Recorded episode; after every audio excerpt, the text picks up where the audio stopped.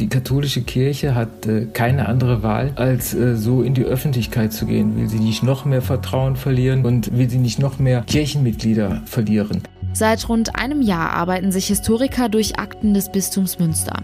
Sie wollen herausfinden, wie jahrzehntelang Kinder von Priestern missbraucht werden konnten. Nun gibt es die ersten Zwischenergebnisse und darüber sprechen wir gleich im Podcast. Der Rheinische Post Aufwacher. Der Nachrichtenpodcast am Morgen.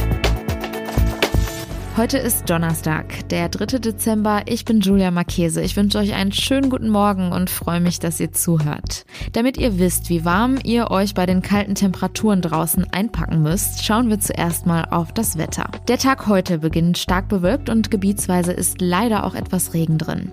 Die Höchsttemperaturen liegen aber immerhin bei 4 bis 7 Grad. Das meldet der Deutsche Wetterdienst. In der Nacht kühlt es sich dann natürlich nochmal etwas ab und die Tiefstemperatur liegt bei 1 Grad. Und Achtung, mancherorts ist auch Glätte möglich. Freitags sieht das Ganze auch recht ähnlich aus. Der Tag beginnt mit etwas Regen und es ist stark bewölkt.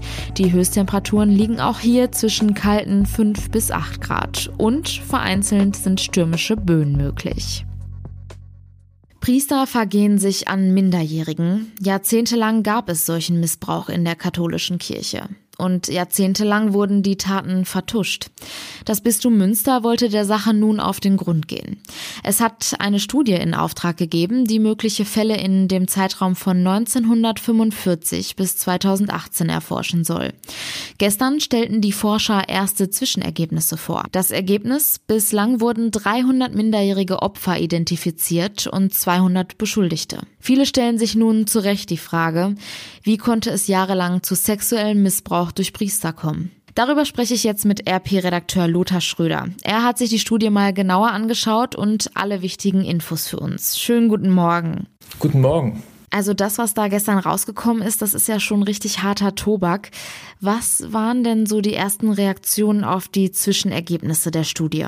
Das Schlimme ist ja, wenn man sich selbst dabei erwischt. Wir werden mit solchen unvergleichbaren Zahlen seit spätestens seit zwei Jahren, seitdem es die große Missbrauchsstudie der Deutschen Bischofskonferenz gibt, eigentlich im Monatstakt äh, konfrontiert. Ich möchte nicht sagen, dass da eine Abstumpfung, eine Abstumpfung eintritt, aber man fängt an, sich an die Zahlen zu gewöhnen und sagt jedes Mal, wenn man die neuen Zahlen hört, oh wie schrecklich, äh, oh wie schlimm. Es ist eigentlich immer zu erwarten. Und es kommen weitere Studien von allen Bistümern und wir werden mit, äh, mit vergleichbaren Zahlen rechnen. Dieser Abstumpfung entgegenzuwirken, versuchen die Studien auch dadurch, dass man die Opfer zu Wort kommen lässt. Das ist seit äh, einigen Monaten oder seit einigen Jahren der Fall.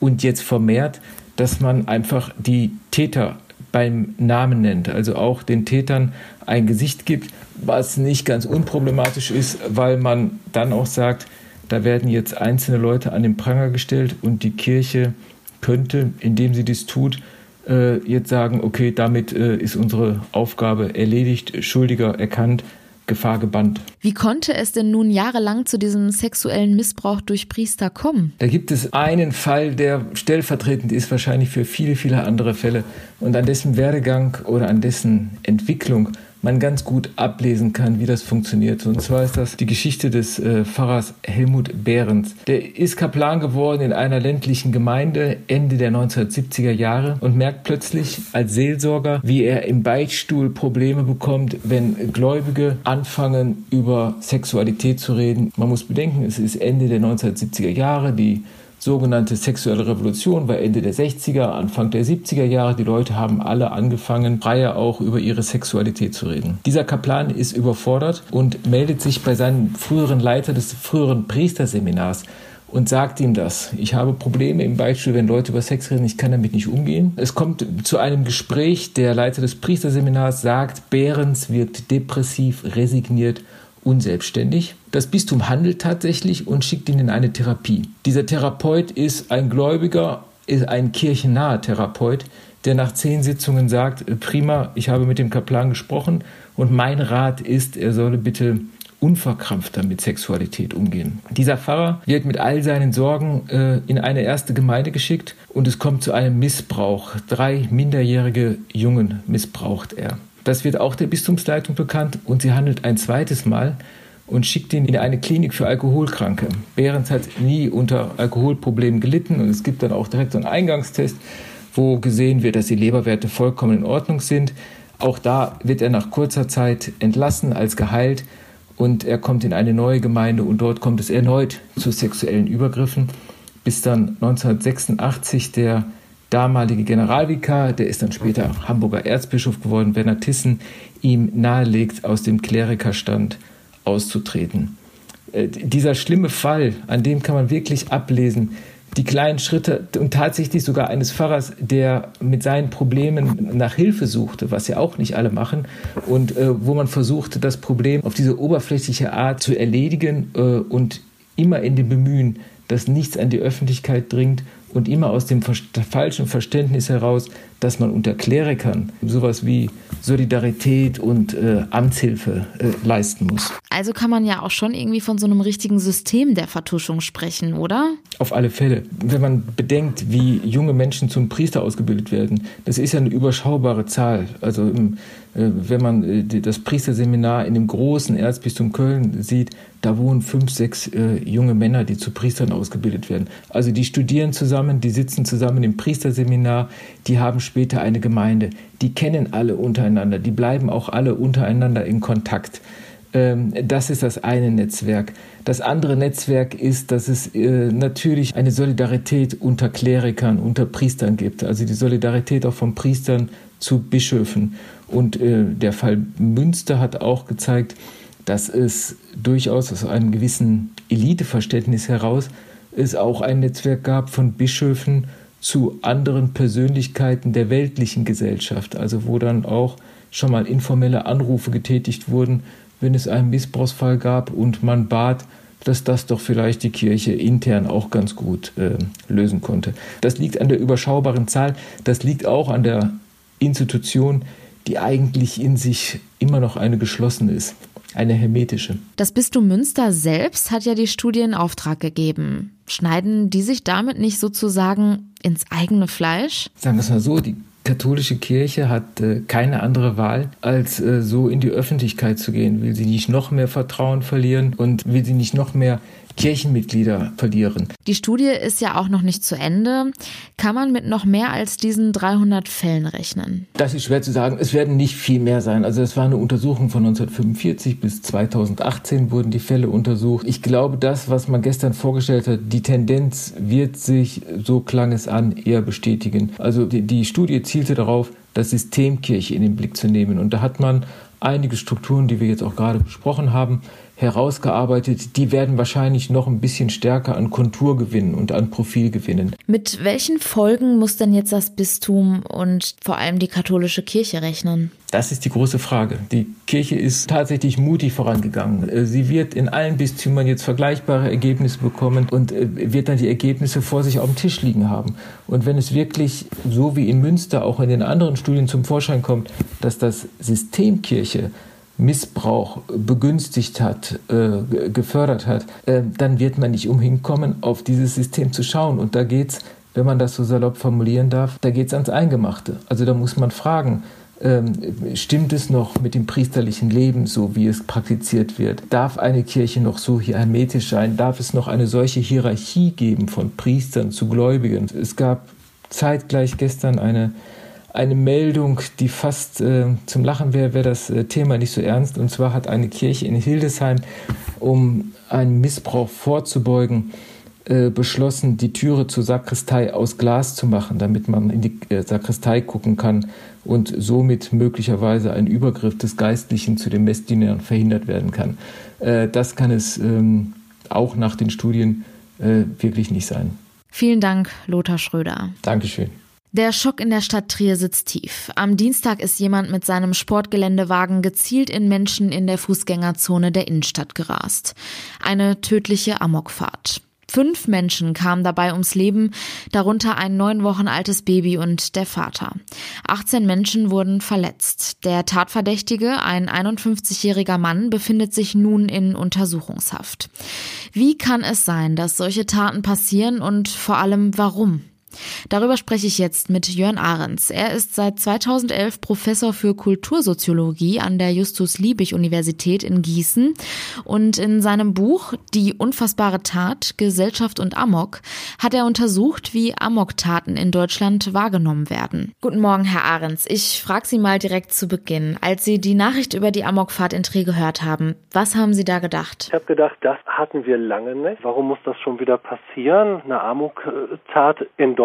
Und dann habe ich aber natürlich gedacht, interessant ist, die Praxis gewechselt hat. Amokläufe, wie wir sie in Deutschland in den letzten Jahren erlebt haben, waren eigentlich immer mit Waffen ausgeführt. Es war immer der jugendliche Schüler, der in die Schule geht und dort um sich schießt. Jetzt haben wir eine Autofahrt durch eine Fußgängerzone. Das erinnert natürlich an ganz andere Taten, die wir eher mit terroristischen Anschlägen in den letzten Jahren in Verbindung bringen. Und also diese Schnittmenge zwischen Terrorismus einerseits, Amok andererseits, die ist schon frappierend. Und wo genau ist da der Unterschied? Der Unterschied ist eigentlich nur die Intention. Also für die Leute, die es trifft, für das Schockerlebnis in der Gesellschaft ist der Unterschied relativ gering. Aber zunächst mal liegt er in der Intention des Täters. Der Terrorist will also einen Anschlag begehen, mit dem er Gesellschaft destabilisiert. Und der Amoklauf will also vielleicht gar nicht groß die ganze Gesellschaft destabilisieren, sondern bloß persönlichen Frust kommunizieren auf die denkbar ungeeignetste und brutalste Weise. Das ist wirklich eine sehr extreme Art, Frust zu kommunizieren. Wie kommt es denn, dass Menschen meinen, dass das vielleicht das einzige Mittel ist, das ihnen bleibt? Wie der Einzelne jetzt dazu kommt, auf diese Art und Weise, also individuelle Befindlichkeiten in den öffentlichen Raum zu tragen, das bleibt ja reine Spekulation. In diesem Fall kriegen wir es vielleicht raus. Der Mann ist festgenommen, der ist ja auch offenbar kommunikativ und kooperativ jetzt auf der Ebene. Der hat eine Aussage gemacht, über die man aber noch nicht viel weiß. Das kann nochmal interessant werden. Was wir wissen ist, äh, da stand jemand unter erheblichem Alkoholeinfluss und hat eine ganze Weile offenbar obdachlos in diesem Auto gewohnt. Das heißt, dahinter steht mutmaßlich ein Zustand sozialer Desolatheit beim Täter und also vielleicht, aber das ist eine reine Spekulation, ein gescheitertes Leben und da gibt es ja vielleicht Punkte, an denen man so weit ist zu sagen, warum geht es bei mir alles schief und bei den anderen läuft es und in der Weihnachtszeit, das wissen wir, steigen unter anderem die Selbstmordraten und offenbar auch die Neigung, dann Frust nach außen zu tragen auf der Ebene. Also warum klappt es bei anderen Leuten besser? Und dann ist sowas natürlich eine Störung der vorweihnachtlichen und damit der gesellschaftlichen Harmonie der anderen. Denen soll es nicht gut gehen. Welche Rolle spielt denn das gesellschaftliche Klima? Wir leben ja in einer sehr polarisierten Gesellschaft. Ja, die Gesellschaft ist stärker polarisiert in den letzten Jahren aktuell, als wir das also gekannt haben in der Vergangenheit. Aber das sind ja politische Polarisierungen, wo völlig unklar ist, ob das was mit diesem Amoklauf zu tun hat. Ich glaube, das sollte man trennen. Fakt ist, dass Gesellschaft immer ausgeht von so Selbstverständlichkeiten, wie der Alltag funktioniert, also wie sicher wir uns in unserem Alltag bewegen können, in eine Fußgängerzone gehen können, da einkaufen gehen können, eben in dem Bewusstsein und in der Erwartung, dass das ein geschützter Raum ist und wie fragil aber diese Sicherheit ist.